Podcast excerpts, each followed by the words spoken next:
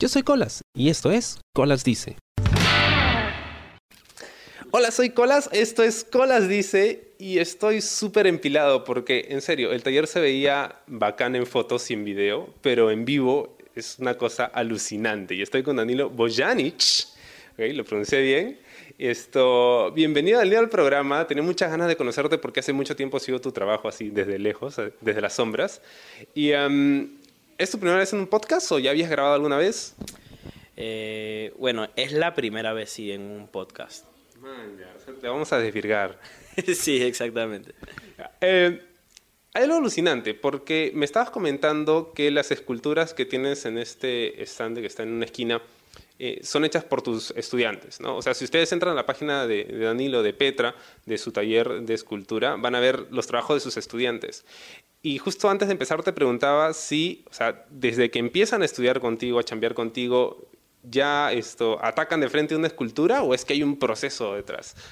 Claro, o sea, hay un proceso de que tú entras, o sea, directamente es práctica, ¿ya? No, no, es, no es nada que te voy a enseñar en la pizarra 2 más 2, 3 más 3, ¿no? Eh, tú entras directamente a mover las manos, pero no a ser un personaje, sino lo primero que tienes que aprender es cráneo, que es la base de todo. O sea, primero tienes que saber lo que es dónde van los ojos, nariz, boca. Luego de eso, hacer un estudio de rostro, cómo hacer ojos, cómo hacer nariz, cómo hacer boca y orejas. Lo demás va fluyendo. Y ahí recién que tú has pasado por ese corto proceso de introducción, ahí es que tú empiezas a ser el personaje que tú desees. O sea, primero esto, más o menos van tanteando lo que es la escultura y de ahí atacan, o sea, ya empiezan su proyecto. Y es curioso que me lo cuentes, porque mira, la única vez que a mí me han enseñado escultura en el colegio fue cuando estaba creo que en quinto primaria y me dijeron traigan un kilo de arcilla, hice dos bolas, ya le puse aletas, un pico y le dibujé unos ojitos y era un pingüino, ya deforme como él que pedía que lo sacrifique, pero es la única vez que yo hice escultura en mi vida y nunca más. ¿Cómo fue en tu caso? O sea, ¿tú empezaste en el colegio? ¿Lo agarraste después? Mira, eh, el tema escultura para mí, te digo la verdad, o sea, es algo, eh, entre comillas, reciente. Cuando era niño ni siquiera toqué la plastilina, porque yo tenía un fastidio con el tema de manos pegajosas, no me gustaba estar así. Entonces, a mí más me gustaba ilustrar. Dibujaba todo lo que veía, lo dibujaba y bueno, la gente que estaba a mi alrededor me decía que lo hacía bien. Y gané concursos en mi colegio y cosas así, ¿no? Pero escultura, escultura así como la que ves aquí, eh, fue algo que, que cuando lo vi dije, pucha, ¿por qué no lo hice antes? Fue, fue algo así. Y es más o menos un lapso de hace cuatro años, ¿no? Pero, eh, bueno, tú empezaste hace cuatro años, pero ya tenías o sea, bastante tiempo en el arte y has probado un montón de cosas.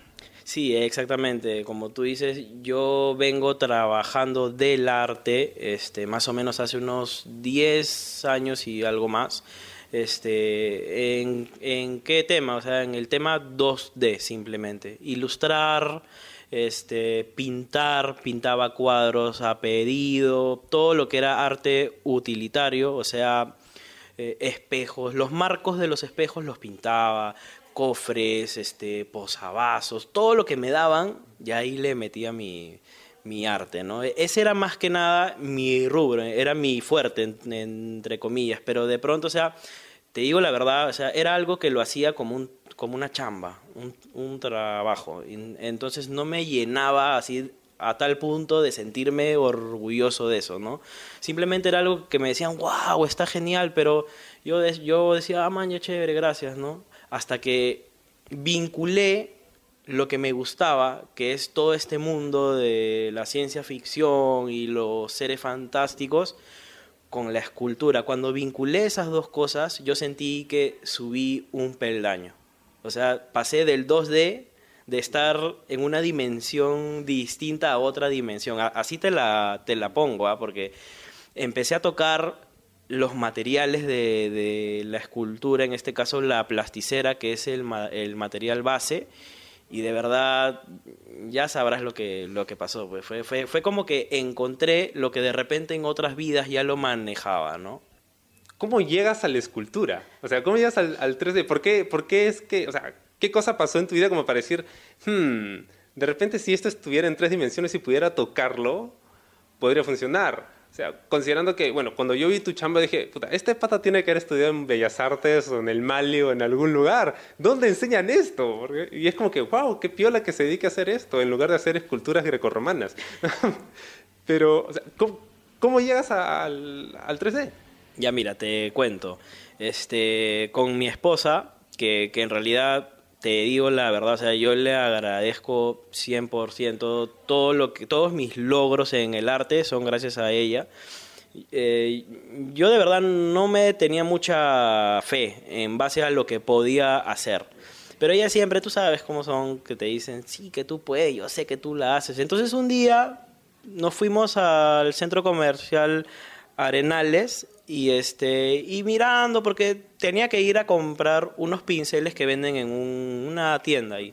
Entonces mirando, mirando, nunca me había dado cuenta de que habían este tipo de esculturas eh, con este tipo de temas que son cómics, animes, este, series, películas, o sea, todo este mundo que a mí me fascina, que lo trataba de plasmar pero en mi pintura, nunca había visto eh, eh, ese tipo de, esculturas con ese nivel de detalle, de llegar al hiperrealismo, pero de este tipo de piezas. Porque yo podía pasar por un lugar y de repente ver una escultura de una mujer hiperrealista y la miras porque te impacta, ¿no? Pero chao, ¿no? Y ya, ¿no? Pero o sea, no sé, tú ves un, un, un Wolverine así hiperrealista y te vas a quedar. Claro que siendo fanático como, como lo somos algunos, lo vas a mirar y lo vas a mirar y, y lo vas a mirar, ¿no? Entonces, este, ese, ese, ese fue el, el impulso para mí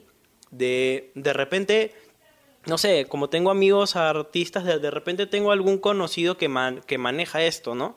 Y así buscando por ahí, en, encontrando, encontré amigos que, que sabían la teoría y que estaban en ese proceso de aprendizaje. Entonces, preguntando, buscando por internet, tú sabes que ahora todo lo buscas por internet y lo encuentras y este y así poco a poco empecé a entrar, empecé a entrar, empecé a entrar y lo que ves ahora, ¿no? Fácil una mujer no llama la atención porque pues la ves todos los días en la calle, ¿no? Pero un Wolverine, o sea, en tamaño real, es como que wow. Me has estado mostrando un montón de piezas que son alucinantes. Me contaste que te lastimaste la espalda precisamente por cargarlas y llevarlas a estas exposiciones. ¿En algún momento tú pensaste que te ibas a dedicar a esto para vivir? Mm, no, obviamente. Yo salí del cole y yo decía, ¿ahora qué hago? porque, bueno, o sea, no me da roche decirlo porque en el colegio no era muy bueno, no era el chancón, no era el matemático, ni, ni no sé, ni el mejor en lengua, ni nada, o sea, era normalito, pero en el arte sí era este el que sobresalía. O sea, si me jalaban en arte era por conducta. ¿Ya? Pero, o sea, este. Viendo a, ahora porque yo en realidad no siento que he hecho mucho, todavía me falta un montón, pero viendo de lo que estoy viviendo y trabajando, o sea, de verdad doy gracias a Dios porque, o sea, estoy haciendo un trabajo que en realidad no es trabajo para mí, es mi esposa me dice, a veces me dice, oye, ¿sabes qué? Tú, tú vas a relajarte cuando dices que vas a trabajar en realidad. Pero estoy trabajando de eso, o sea, ese es el tema, ¿no?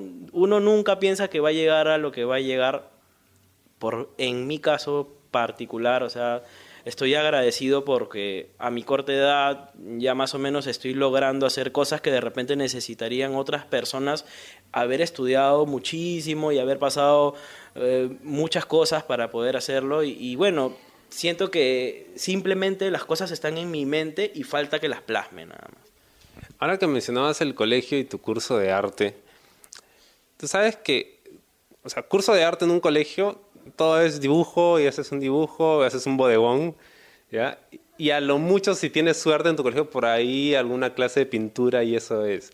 ¿Por qué crees que nadie pues hace clases de, escultura, ni siquiera como, o sea, un semestre o un bimestre dentro de, un curso de arte? Mira, justamente es una buena pregunta porque ahora que estoy en esto, este, me contactan de colegios para ver la forma. O sea, yo veo a la gente que me consulta esto y sienten que esto es algo imposible, inalcanzable. Menos a un niño podría hacer esto yo en realidad tengo niños en mi curso, yo acepto desde los 7 años para arriba y a todos les enseño la misma temática del, curso.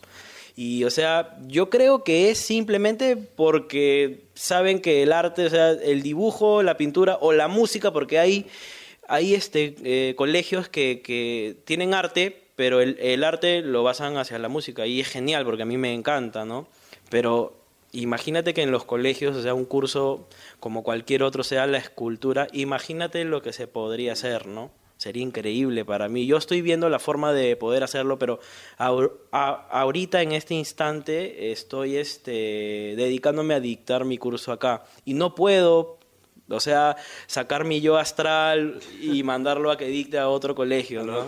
Sí, a los Doctor Strange, exactamente. ahora que mencionas lo de la música, cuando tú estás trabajando en una escultura, ¿te gusta que todo el mundo va a silencio absoluto y te concentras en eso? ¿O pones algún tipo de música que, que te empila a hacer un mejor trabajo? Claro, yo no, o sea, eh, el el tema silencio tampoco no, no, no lo uso mucho, ¿no? Trato de poner una buena música.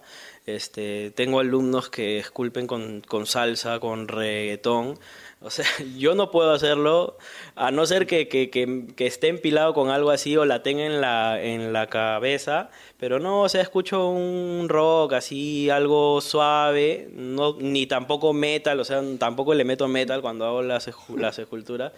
Y sí, en realidad sí, escucho música, le pongo música a mis alumnos y, y eso nos, mientras vamos esculpiendo, estamos alegres y, y ¿no? Fluye. Um, estas esculturas son alucinantes, pero todas están aquí en tu taller. ¿Tú tienes alguna en, tu cuarto, en tu habitación, como para despertarte y verla todos los días y decir, puta, qué bacán soy? Mira, me da risa lo que me has preguntado, porque este, vivo a media cuadra. Entonces yo me levanto, camino tres pasos y ya estoy aquí. O sea, ¿sabes qué pasa? Que tengo dos hijos, uno de seis años y el otro de cuatro años. Entonces mis esculturas corren peligro en mi cuarto. Y ahorita los tengo ahí cerca de, mi cuarto y, ellos ya saben que mis esculturas están en un lugar. Lo que sí tengo es una colección inmensa de, distintos tipos de personajes de todo esto que sí a veces este cobran no con ellos este, les pasan cosas por eso de verdad no tengo ninguna escultura y bueno tengo el espacio acá no tu hijo mayor tiene seis años. Cuando cumpla siete, ¿te gustaría que, también sea un alumno tuyo o no le interesa, no le llama la atención la escultura? Ah, su brother, de verdad, mis hijos eh, son como yo. Eh, son como si, cuando yo comencé, o sea, todo el día están dibujando, todo el día están pintando, todo el día están usando su plastilina. O sea, al verme a mí haciendo algo, no, y te, y te digo, mi, mi hijo de seis años mira cuando yo estoy haciendo mi escultura y me dice, papá, tus esculturas aburren, me dice. y yo le digo, pero hijo, ¿por qué me dices eso, hijo? No, le entiendo en realidad. No, porque mientras tú estás haciendo un busto, yo estoy haciendo escenas, me dice. yo, yo estoy haciendo a Wolverine peleando con Magneto y, por un costado está Iron Fist ahí haciendo barra. Y, a mí, pucha, ¿sabes lo que me causa ese tipo de cosas? ¿Tú sabes cómo son los niños?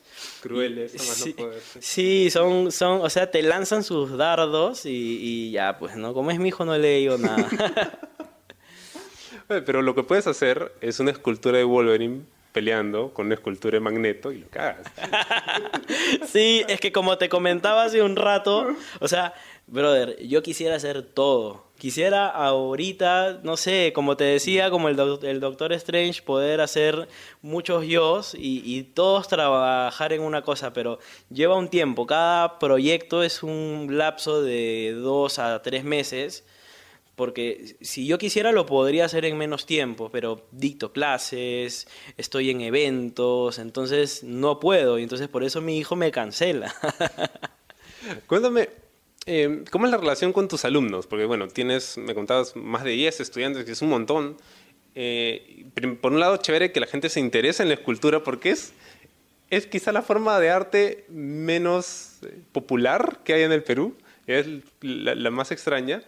Y segundo, o sea, de repente nunca te viste como un profesor, ¿no? Enseñándole a alguien. No, no, no, de, verdad, o sea, es que tú cuando sales del cole y ves a los profes y tú no eres el mejor alumno, pucha, nunca voy a ser profe, ¿me entiendes? Entonces, este, yo ahora que sí soy profe, que nunca me lo imaginé, este, trato de hacerlo, o sea, yo soy, soy amigo de ellos, no, no soy tanto el profe, más que nada por lo que enseño. Yo simplemente lo que voy haciendo es los guío. Mira, acá te estás yendo con mucho el, el, volumen se está yendo por un lado que no tiene que ser. Simplemente, o sea, yo trato de meter menos mano en lo que puedo para que ellos sientan que lo han hecho de 0 a 100 y realmente, o sea, pueden lograr esto, ¿no? Porque hay otros profesores que de repente te lo hacen prácticamente y el, alumno no sale satisfecho porque tú ves que el profesor agarra y mira, acá tienes que cambiar aquí, pa, pa, pa, pum, y ya está hecho. Y lo dejan ahí y entonces dices, pucha, pero yo no hice nada, ¿no? Entonces, eh, por ese lado yo trato de, de que mis alumnos este, descubran lo que tienen dentro, pero guiándolos. Nunca dejo que se vayan para los lados. Siempre trato que vayan por esa, por esa senda, ¿no? por, ese, por esa línea. Y en el tema de cómo nos llevamos, o sea, hay un momento para todo, para hacer la broma, para de repente cuando ya se está pasando la broma un poco ya poner su, ¿no? Eh, pero en este caso, o sea, todos se concentran a tal punto de que pasaron las tres horas y me dicen, profe, ya voy a comenzar la otra oreja, pero ya se terminaron las tres horas. Le digo, pero ¿cómo? Si, si recién he terminado una sola oreja, ni me he dado cuenta que han pasado tres horas, ¿no? Y es un tema así. Tu primera escultura fue un Joker. ¿Por qué un Joker? O sea, ¿es porque te encanta el personaje o hay algo particular que, que, buscabas para poder hacer esta escultura? Es que, mira, te voy a explicar. Y eso le pasa a mis alumnos cuando recién este, empiezan y, yo, y, y ya estamos en el momento en que ya, ¿qué personaje haces? Se te vienen a la mente tantos que te gustan que no sabes cuál hacer y al final de repente acabas haciendo el que te dijo el profe que hagas o no sé. Yo escogí como porque yo en realidad hice hice otras esculturas, pero a modo práctica, o sea, no como para comenzarlas y terminarlas. El Joker fue el primero que me decidí a terminarlo. Y este, en realidad tiene muchos errores que ahora ya los veo, pero queda en mi, en mi corazón, ¿no? La primera escultura que hice y este y la verdad las personas que lo ven no lo sienten tan erróneo. Sí. ¿Cuál es el error? Yo lo veo cuando lo encuentro. Sí, o sea, el error va a quedar en mi mente y se va a ir a la tumba. Pero, o sea, te digo la verdad, ¿por qué escogí al Joker? Porque lo que yo quería era escoger un personaje tranca. Ya. Que, me, que tenga bastantes detalles de arrugas, bastantes volúmenes, venas, pelo. O sea, que no sea un hombre araña que tiene un casco y, y dos ojos grandes que no tiene nada más. O sea, ¿entiendes?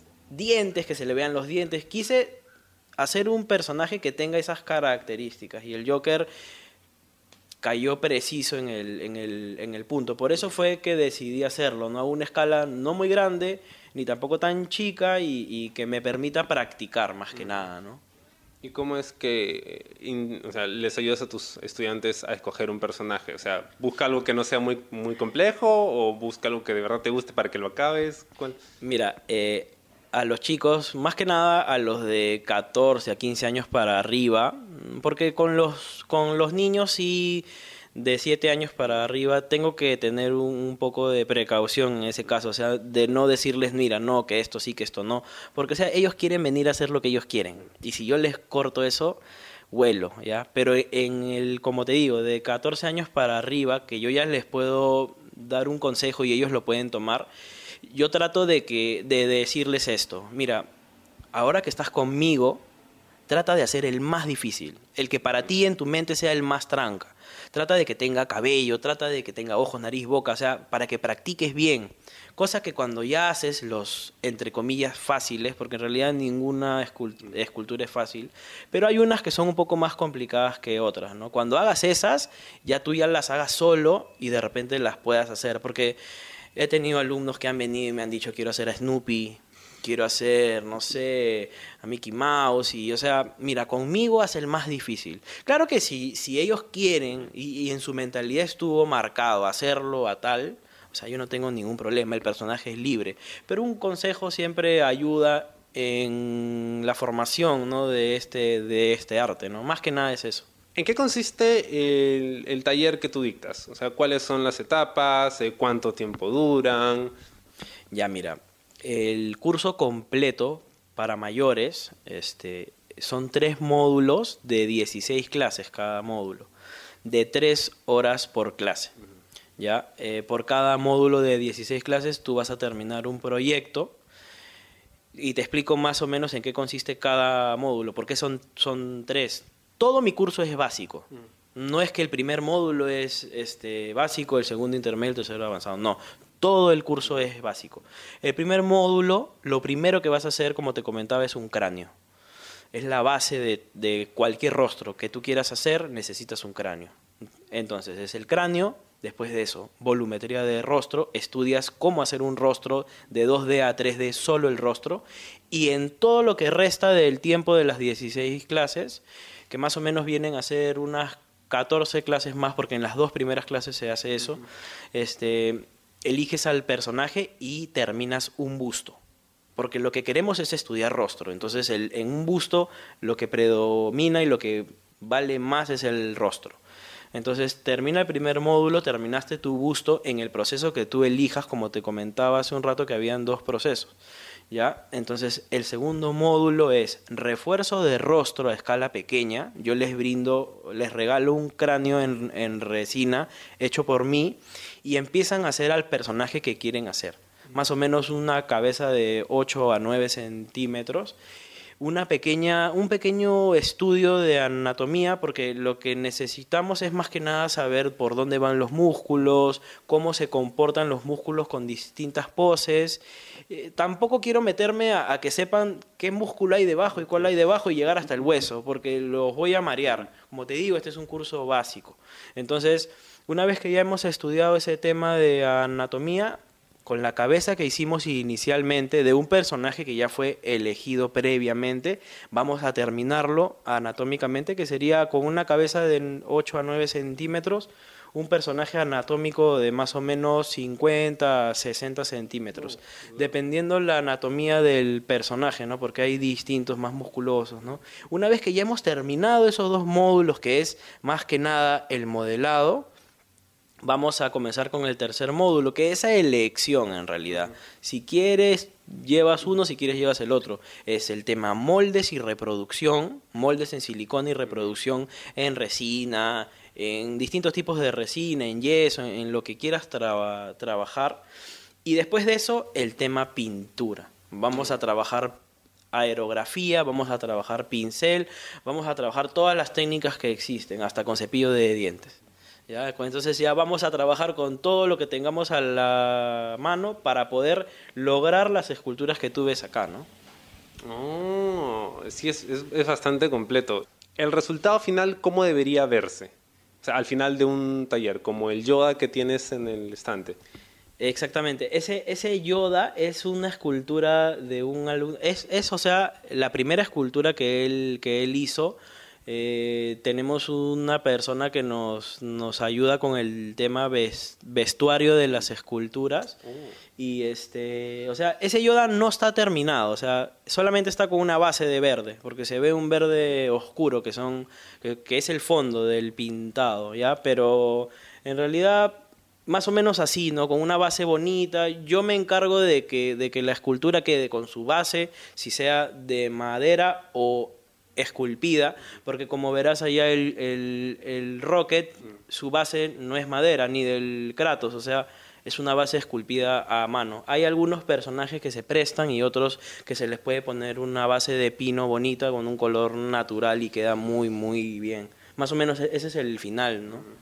lo que me vacila es que en el caso del Yoda y en el caso del Hulk, de World Hulk, eh, o sea, hay elementos que no son esto, no son esculpidos. O sea, hay la vestimenta, por ejemplo, en ambos casos, o sea, son de otro tipo de materiales. Estela, el otro creo que es cuero, ¿no? O sea, ¿eso también es parte del taller? Mira, como te decía, este, en el tema de, de por decir, accesorios, en este caso ropa, este, tengo un amigo que, que hace peluches. Ah. Y hace peluches con un nivel alto. Entonces, este, conversando con él, llegué a un acuerdo en que vea la forma de que si me podía hacer ropa a escala.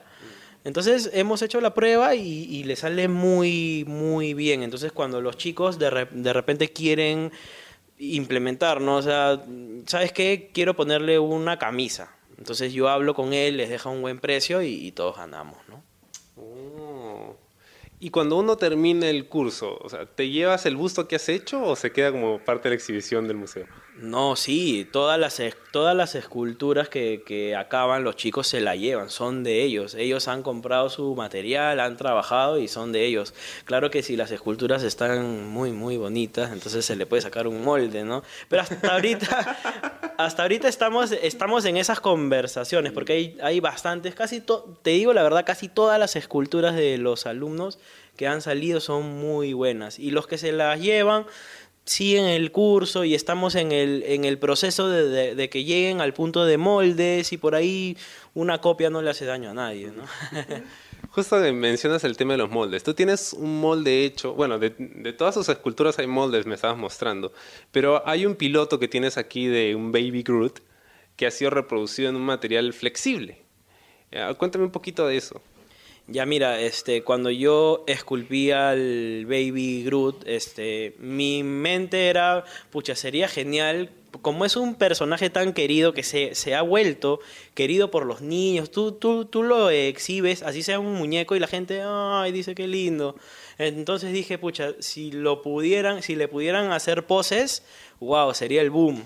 Y con un amigo que, que estaba, que también esculpe, le comenté, oye, pucha, que sí, que esto, que el otro, y empezamos a hacer y ver la forma de que a mi escultura poder sacarle un prototipo, una pieza flexible. Hicimos la prueba con distintos materiales y una que nos quedó bien fue con la misma silicona que se, que se, que se saca el molde, le hicimos una estructura de alambre con un poquito de volumen de epóxico. ¿Para qué? Para que solo las articulaciones sean las que se muevan. Porque si lo dejaba todo con alambre, eh, al final el brazo iba a terminar como, un, este, como una serpiente. ¿no? Entonces sí, salió bien. Es, un, es uno de los tantos métodos que se pueden hacer, ¿no? En realidad la mente, la mente vuela con todo esto. Está de puta madre tu, taller. Me gustaría que regreses la próxima semana, o mejor, nos vamos a quedar aquí encerrados en el taller durante una semana y luego vamos a regresar para el próximo programa. Antes de terminar, quería que invites a la gente y que les digas dónde pueden encontrar eh, información sobre Petra, cómo se pueden matricular, qué cosas necesitan.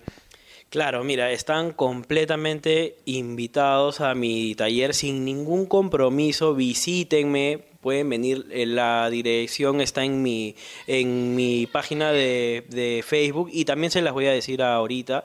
Este, me pueden encontrar en Facebook como Petra Taller de Escultura o arroba Petra Escultura en Facebook y en Instagram.